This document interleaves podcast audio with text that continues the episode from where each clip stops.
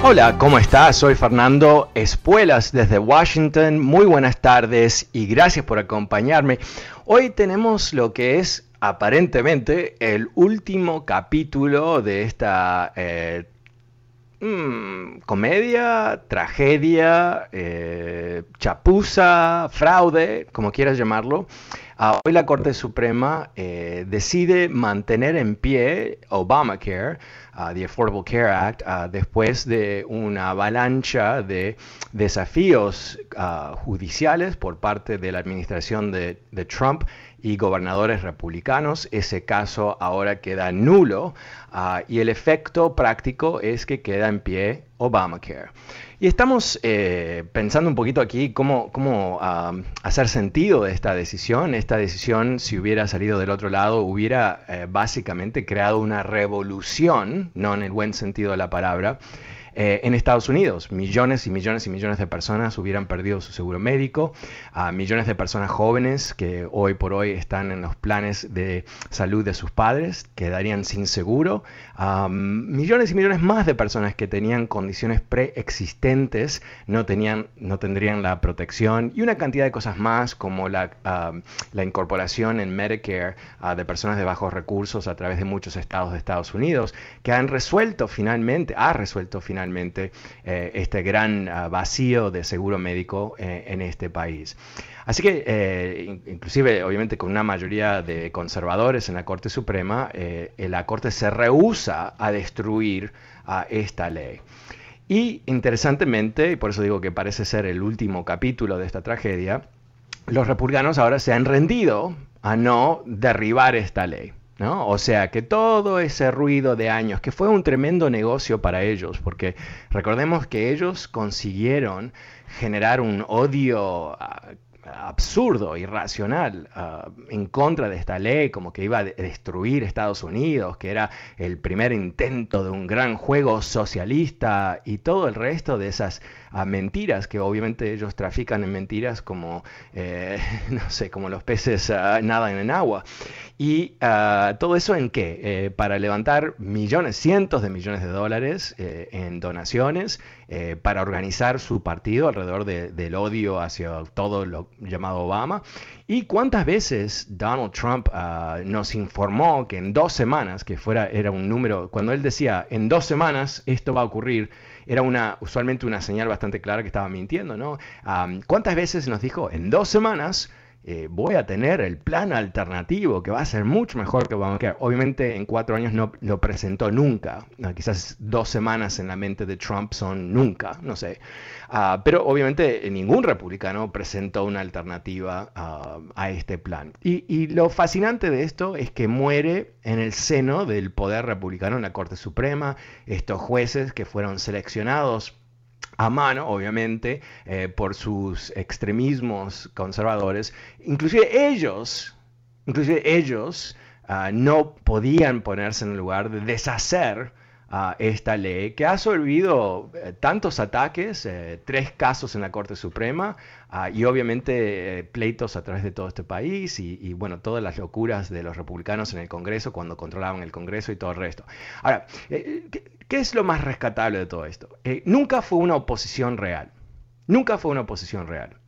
Obamacare no surge del sueño socialista de este presidente negro que quizás ni es estadounidense, ¿no? Así lo vendieron ellos. Surge del Heritage Foundation.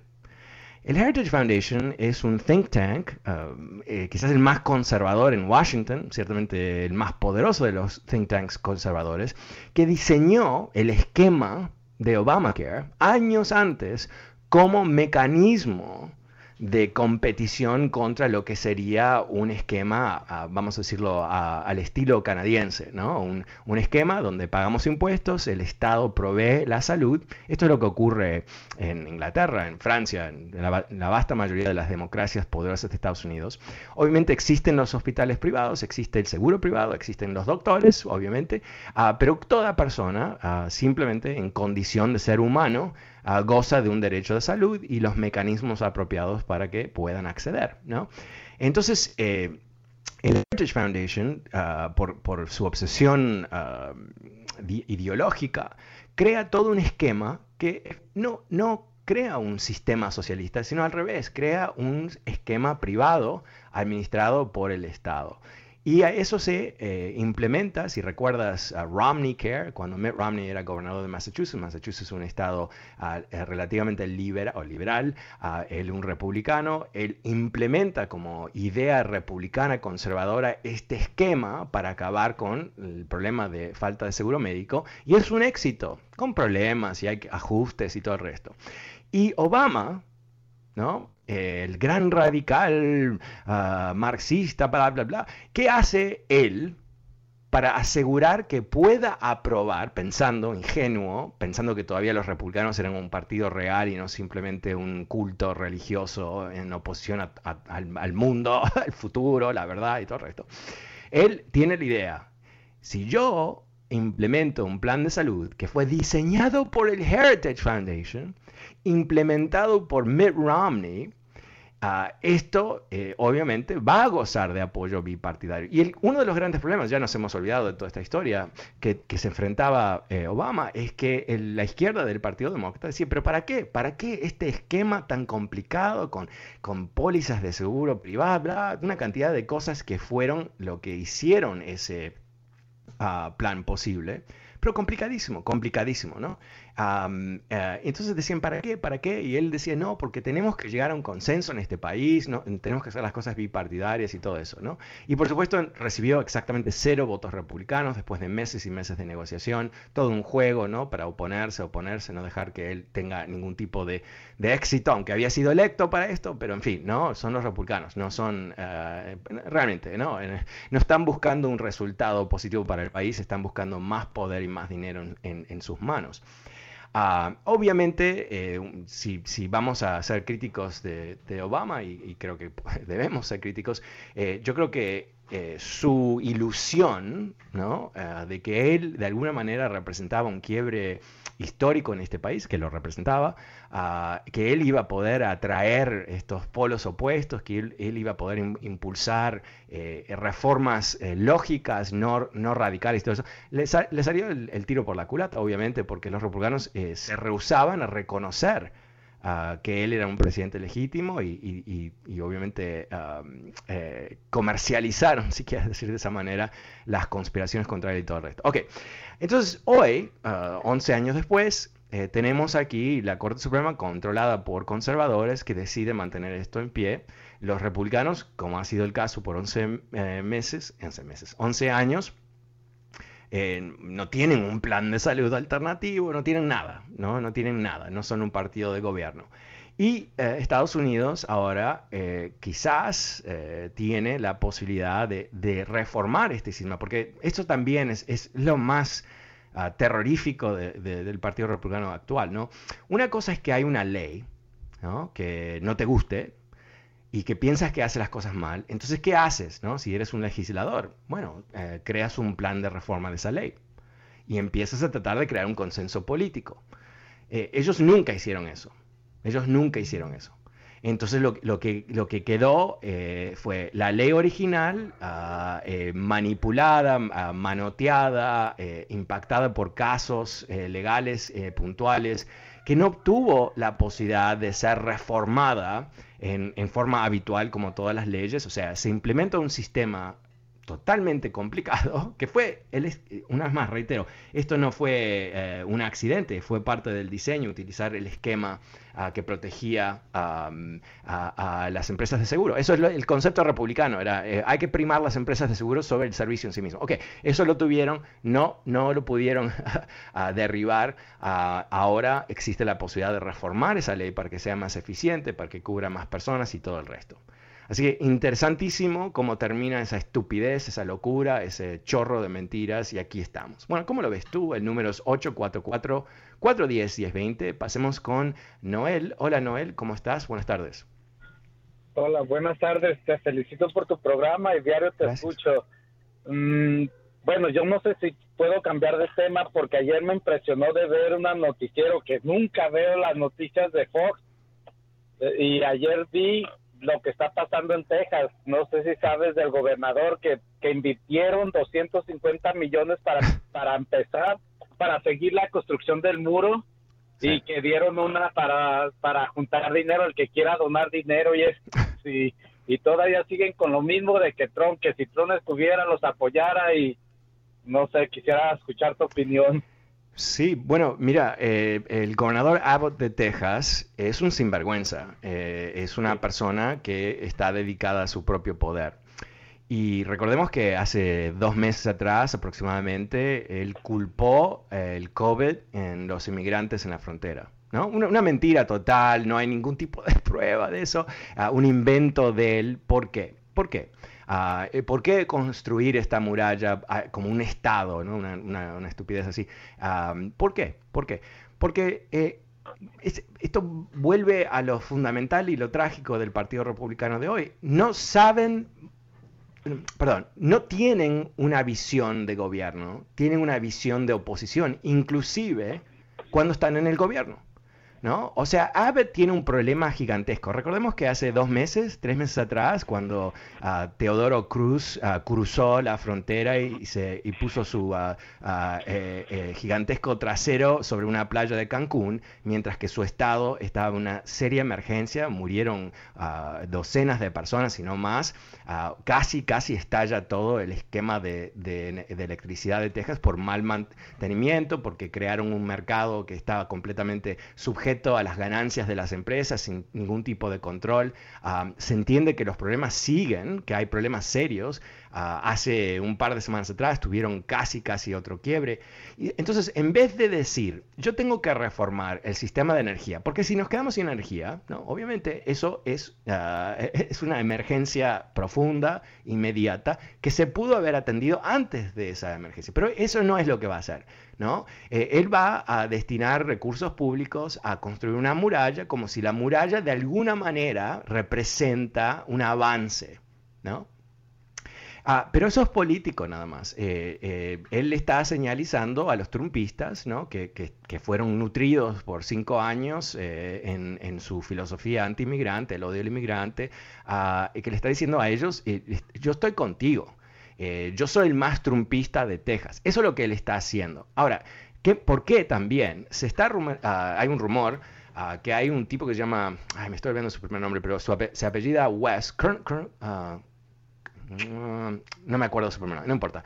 Eh, un congresista eh, que cuando estaba en el Congreso estaba en ese grupito electo de, extremistas bobos. Bueno, él ah, se, está hablando que se quiere presentar a gobernador. Y hay un par de otros candidatos que están haciendo eco en una forma muy directa a lo que dice Trump. Entonces Abbott, que no es, nunca fue una persona digna, no es una persona ética, es, una persona, es un mentiroso, eh, o sea, son eh, las condiciones necesarias para ser ah, político en el Partido Republicano. Ah, también te, recuerdo que él es el que eh, ayudó, no se aprobó todavía, pero intentado impulsar leyes para restringir el voto y maravillas y maravillas, qué sorpresa, impactaría a quién, afroamericanos y latinos. Oh, wow, wow, how how curious, ¿no? Que esto sería el resultado de sus acciones. En fin, entonces él tiene, no tiene miedo a un candidato demócrata, porque no ha ganado un demócrata en 30 años eh, la gobernación de, ah, de, Texas. Él le tiene miedo a la derecha trumpista. Entonces él va a, a coparse de ese espacio y no importa qué ridículo sea, ¿no? No importa eso.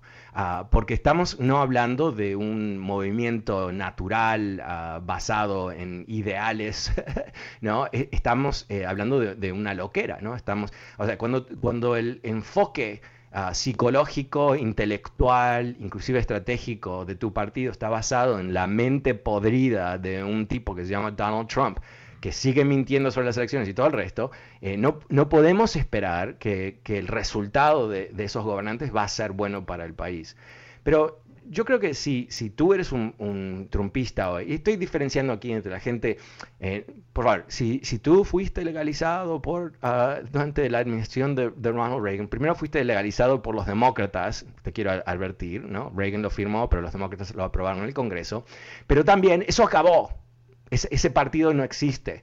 Eh, imagínate, yo recuerdo el, último discurso de, Ronald Reagan en la Casa Blanca, no porque lo recuerdo de, entonces, lo, vi hace un año atrás, donde él habló sobre crear oportunidades para inmigrantes indocumentados en este país.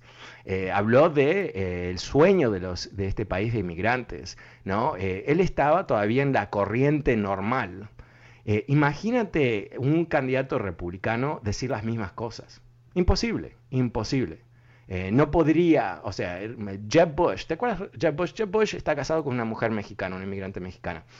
No hay nada racista de Jeb Bush, ¿no? Y no hay nada anti-inmigrante y no hay nada anti-latino. Esto está más que claro. Cuando, él defendió a los inmigrantes durante las elecciones del 2016, lo acribilló Trump lo trató como el idiota más grande de todos los idiotas y alguien que no, entendía Estados Unidos y todo eso. Y, yo cuando escuchaba eso, yo todavía tenía la fantasía que el Partido Republicano era un partido normal, ¿no? Y que odiar a, millones de personas no me parecía buena política, ¿no? Lo que no entendí es que Trump estaba eh, eh, eh, profundizando a grietas sociales que ya existían que reventaron con, Obama, porque eh, si, a ti te dicen que tu miseria está relacionada a los inmigrantes y a los negros y los latinos y, los gays y todo eso, y te lo repiten suficiente tiempo, ¿sabes qué? En algún momento vas a perder noción que tú no te preparaste para un cambio laboral, que cuando se cerró la, la, fábrica de General Motors en Ohio, en vez de decir, ¿sabes qué? Yo voy a tomar estos fondos que me dieron cuando cerró la fábrica, voy a ir a estudiar, no sé, computación, voy a, lo que sea.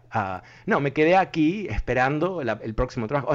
hay muchas cosas que se, que se convirtieron en la, en la culpa de los inmigrantes Ah, que obviamente fue fabricado y, creó ese tipo de, odio. Entonces, cuando Donald Trump empieza su campaña, nunca me voy a olvidar de esto, tú tampoco sin duda, eh, eh, insultando a los mexicanos, diciendo que son violadores de mujeres. O sea, realmente eh, para muchos eso era, wow, se suicidió el primer día.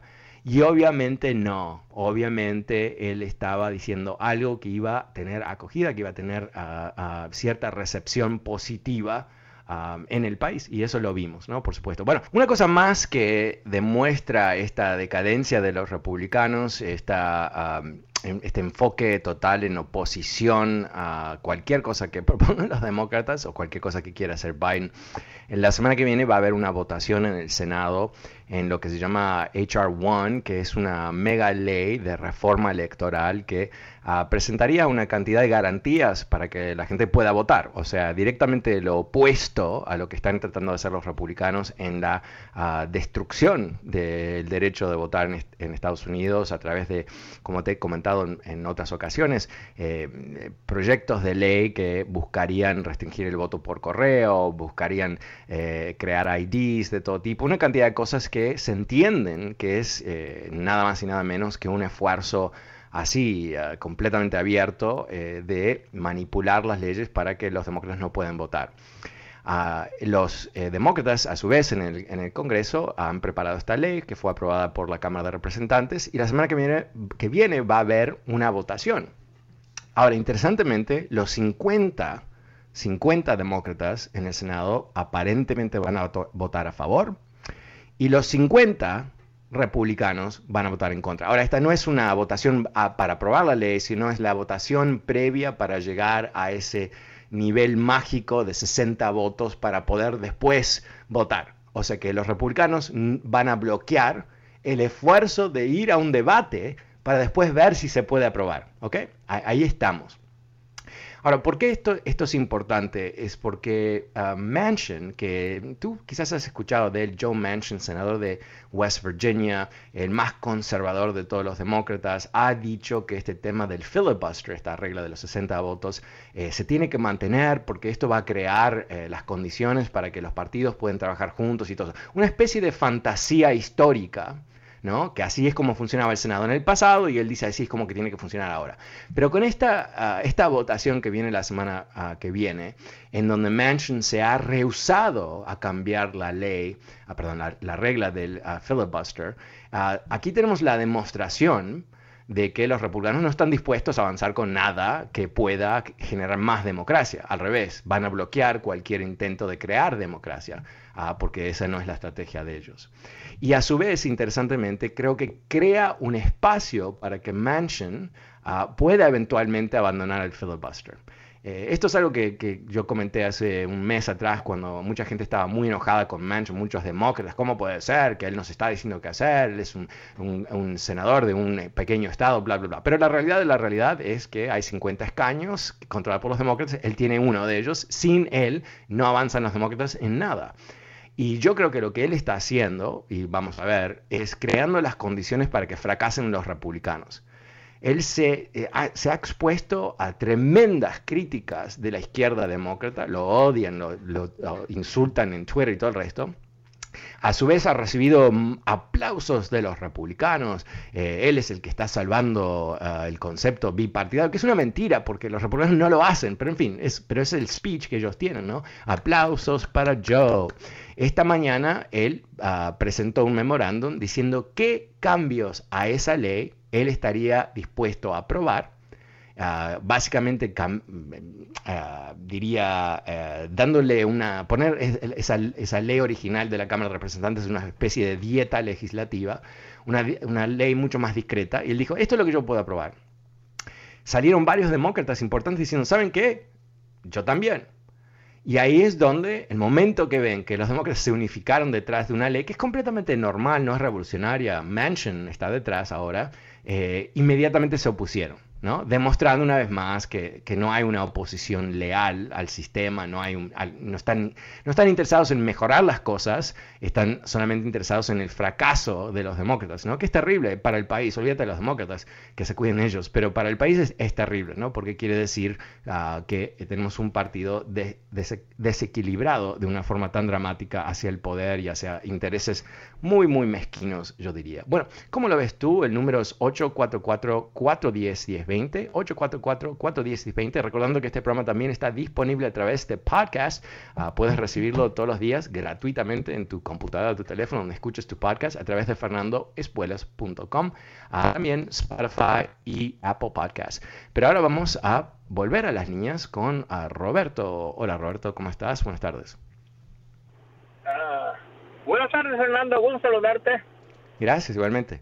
Eh, tengo un comentario Ah, de la auditoría que están haciendo los republicanos en Arizona, ah, una, una empresa privada totalmente lado republicano, están eh, creando las condiciones como para garantizar la victoria de Donald Trump en las próximas elecciones, porque nomás se están ah, concentrando en los estados columpios, que son los que importan, y con un estado que arreglen si, la elección está muy arreglada, prácticamente le dan la victoria a Trump.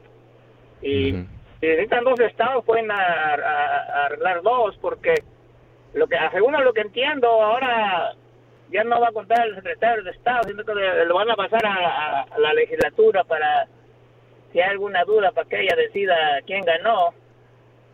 Y las legislaturas están controladas por los republicanos, entonces, como digo, sí están creando las condiciones como para garantizar la victoria a Donald Trump. claro, bueno, eh, entendamos qué, qué, es lo que está pasando en Arizona. Eh, Arizona eh, tuvo un proceso regular de elecciones de, y como parte de ese proceso regular, ellos certifican las elecciones. ¿Y cómo certifican las elecciones en Arizona? a través de auditorías llevadas a cabo con ah, metodologías que, que fueron desarrolladas y aprobadas por la, legislación la, la, la rama legislativa del Estado. También en Arizona, el Procurador General de Arizona, Attorney General republicano, certificó las elecciones. El gobernador de, Arizona, también republicano, certificó las elecciones. después de, de, esas auditorías. Simple como eso, totalmente transparente, perdió Donald Trump.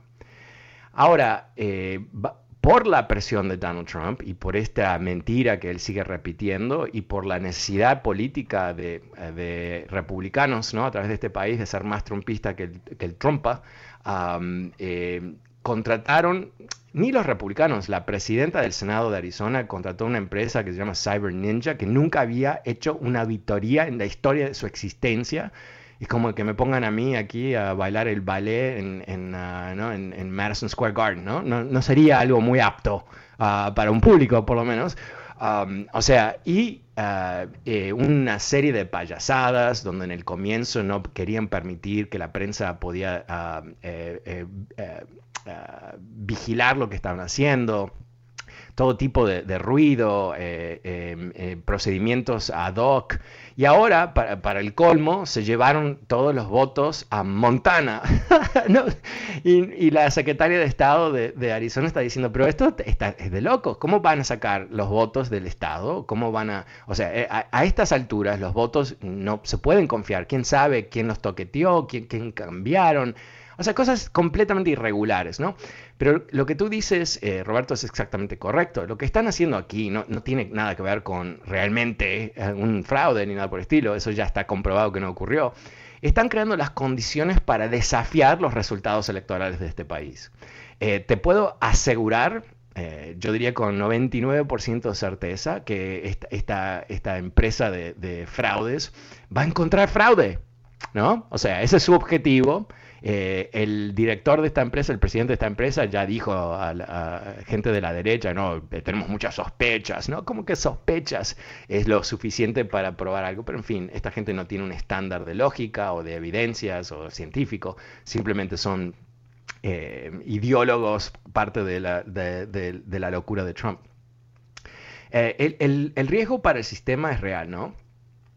cuando se empieza a derrumbar la confianza eh, en que el gobierno funciona y que puede llevar a cabo eh, procesos totalmente normales bajo una democracia, como votar votos, contar votos, mejor dicho, eh, eso empieza a desgranar la, sociedad, empieza a desarticular la capacidad de, una sociedad democrática de actuar. Te voy a dar un ejemplo muy dramático y medio raro, pero en Rusia, aunque ellos inventaron una vacuna que después la, han distribuido en diferentes lugares, no es tan buena como la de Estados Unidos, pero en fin, es una vacuna, no pueden conseguir que los rusos se vacunen. Y la razón es porque no le creen al gobierno que la vacuna es segura.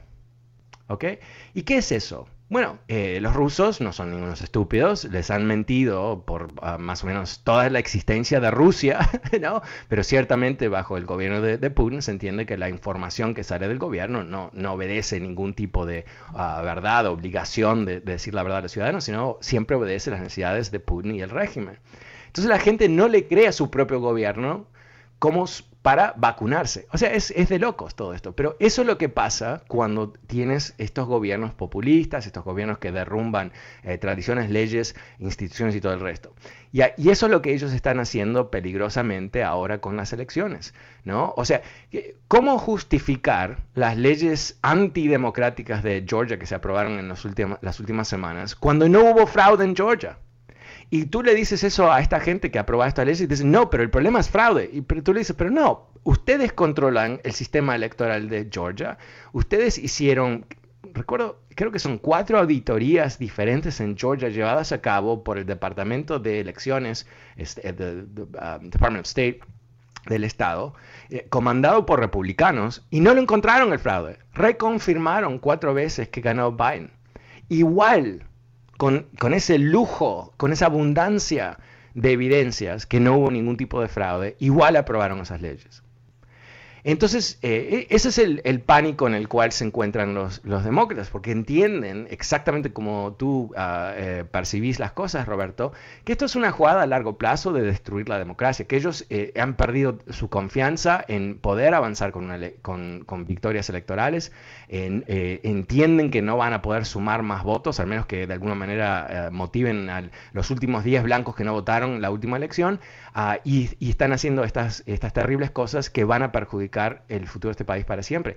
Es un desastre, al menos que los demócratas tomen acción contundente. Ah, si quieres participar de esta conversación, estamos hablando sobre la degradación profunda, obvia y bastante pública ah, del Partido Republicano eh, perdiendo, o, bueno, totalmente perdido, ha perdido su capacidad de gobernación, su capacidad de actuar como un partido legítimo en una democracia y su desliz hacia ah, crecientes ah, tentaciones autoritarias, eh, tratando de restringir el voto, tratando de poner trabas a reformas, básicamente actuando de una manera que bueno, eh, sin duda ellos piensan que les va a dar un rédito político, pero no me parece que es muy positivo para el país. El número es 844-410-1020. Si quieres participar de esta conversación, llámame. Ah, pasemos ahora con Omar. Hola Omar, ¿cómo estás? Sí, buenas tardes, Fernando. Buenas tardes. Sí, este, gracias por dejarme participar en tu programa. Ah, eh, siempre que eh, te escucho tu programa, pues se me viene a la mente todo lo que hemos vivimos durante los últimos cuatro años con la presidencia pasada. Y desgraciadamente eh, estuvimos a punto de, estar bajo una dictadura.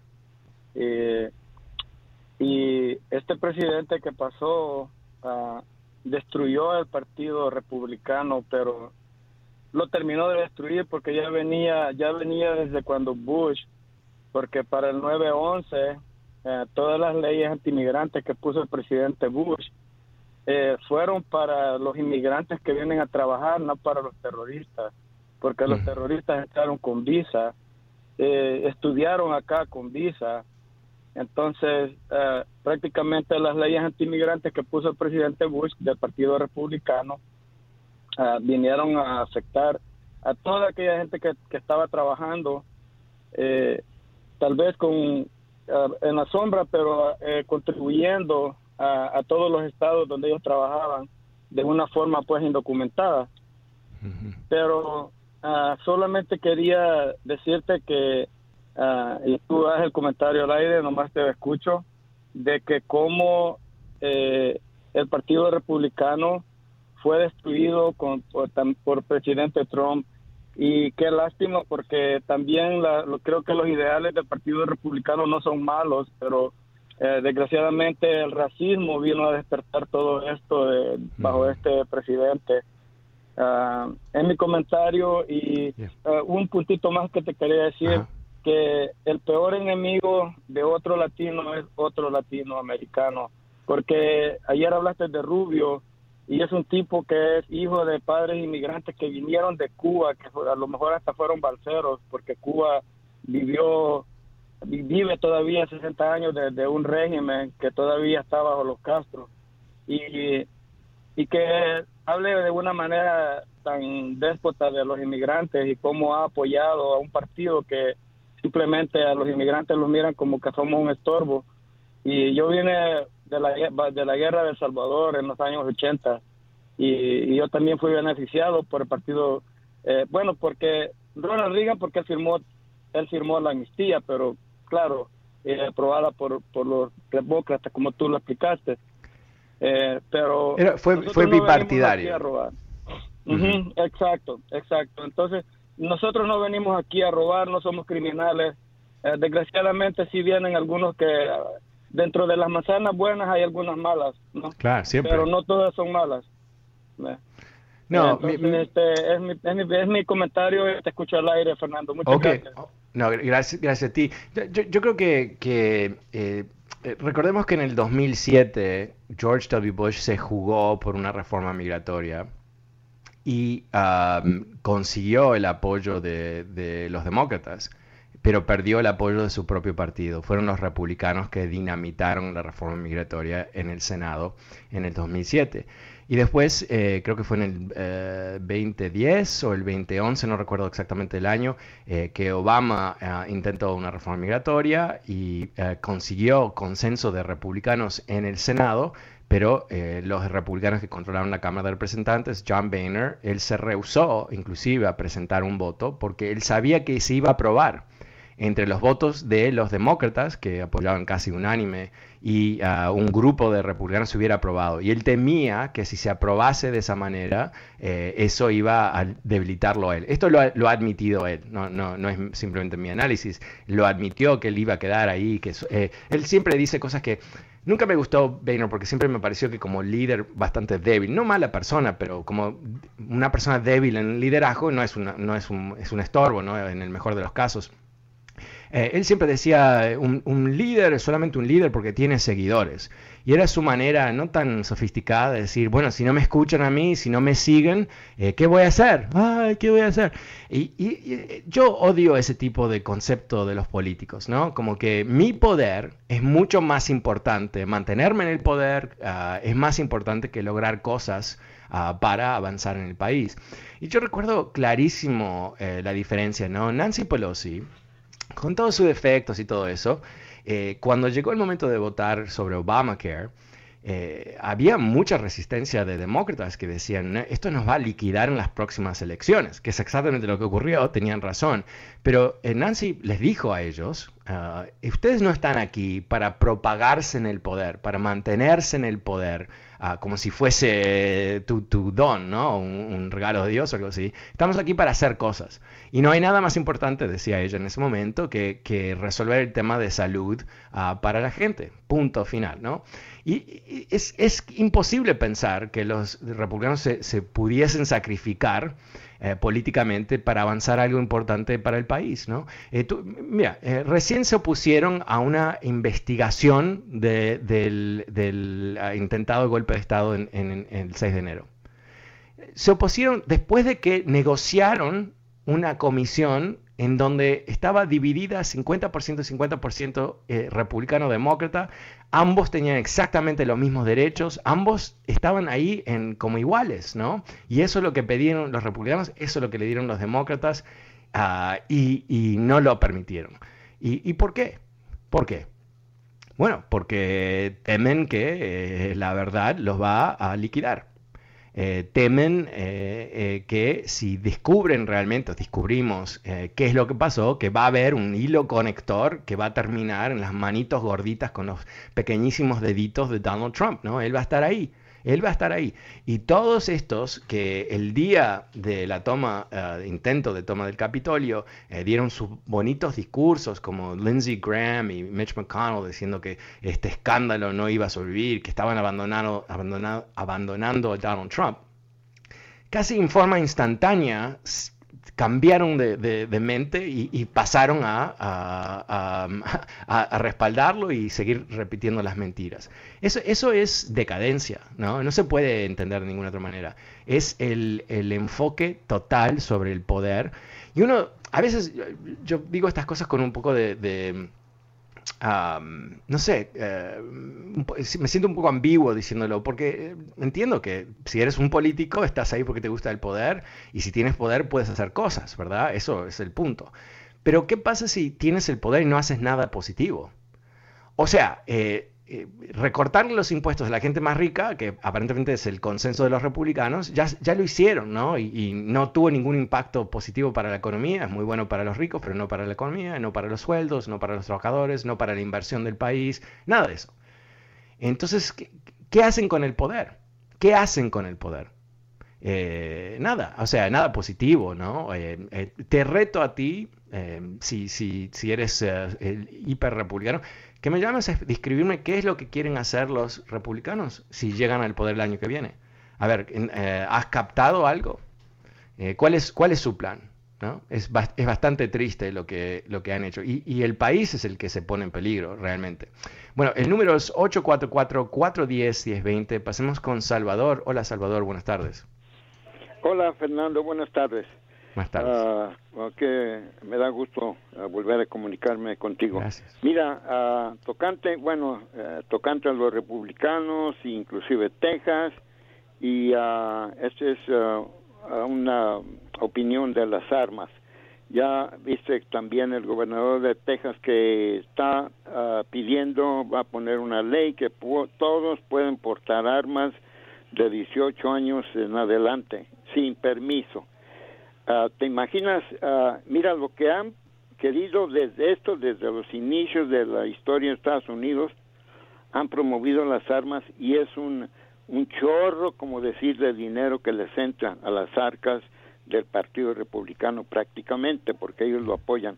Y traía a colación, ¿te acuerdas de Michael Moore después de la matanza de Columbine en, Colorado? En el 99. Bueno, sacó, hay para información para muchos que están renuentes que, que no pase esas leyes ah, anti ah, segunda enmienda. No es que se va a quitar la segunda enmienda, sino restringir el, el portar armas a las personas no más porque la quieren traer las armas. pero está bueno que si gustan las personas que busquen uh, Bowling for Columbine, uh, for Michael Moore en el 99. Bueno, él sacó la, el, reportaje en el 2002. Y hay otro, la historia de Columbine. Uh, esos videos son documentales muy bien tratados y ahí sale cómo los republicanos apoyan y quieren vender porque saben que es una, un dineral que van a sacar. ¿O te imaginas que ahora, después de 18 años, todos pueden portar armas? Las, las armas, por más baratas que cuesten, no van a costar 100 dólares. Y luego el de aquí de San Diego, que ahora está permitiendo a los ametralladoras, ¿te imaginas? y por, sí, que así restringido, eh, hay la matazón de personas pues ahora imagínate, y más en Texas, nunca han querido al, a, los, a cualquiera, ni a los negros, ni a los indios, ni a los mexicanos.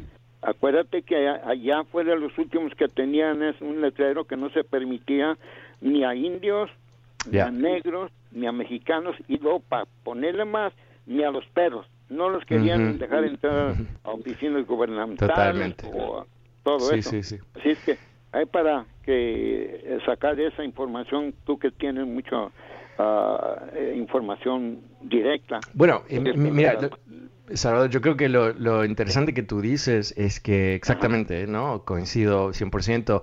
Eh, en varios estados, como en Tennessee eh, últimamente, en Iowa creo que también, eh, han cambiado las leyes donde ahora no hay reglas para portar armas, ¿no? Porque es lo que necesitamos en este país, en donde todos los días literalmente hay una matanza por aquí y por allá, ya que ni se reportan porque es, habitual. y, uh, y este es el mismo partido que quiere dificultar el voto. O sea, si tú quieres votar en, Texas, por ejemplo, necesitas uh, un ID.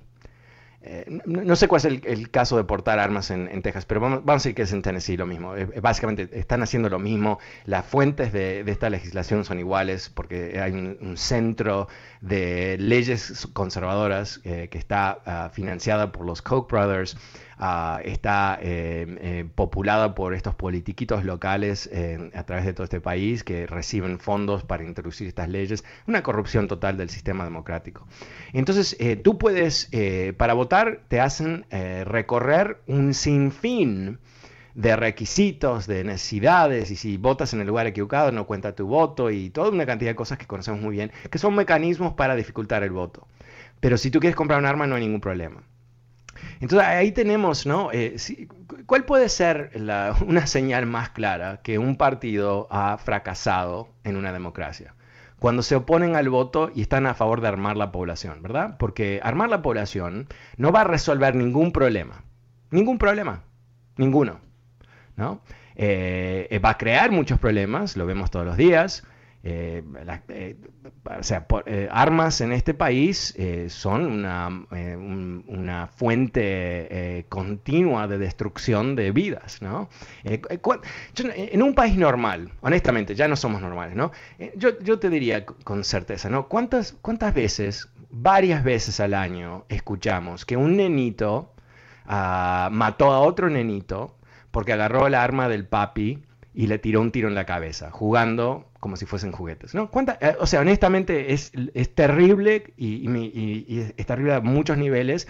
Y para los que sobreviven, ¿no? el nenito que mató a otro nenito, los padres, los padres del otro y todo el resto, es, es una tragedia sin fin, ¿no? es para el resto de la vida. En un país normal, cuando ocurre algo así, una vez, cambian las leyes.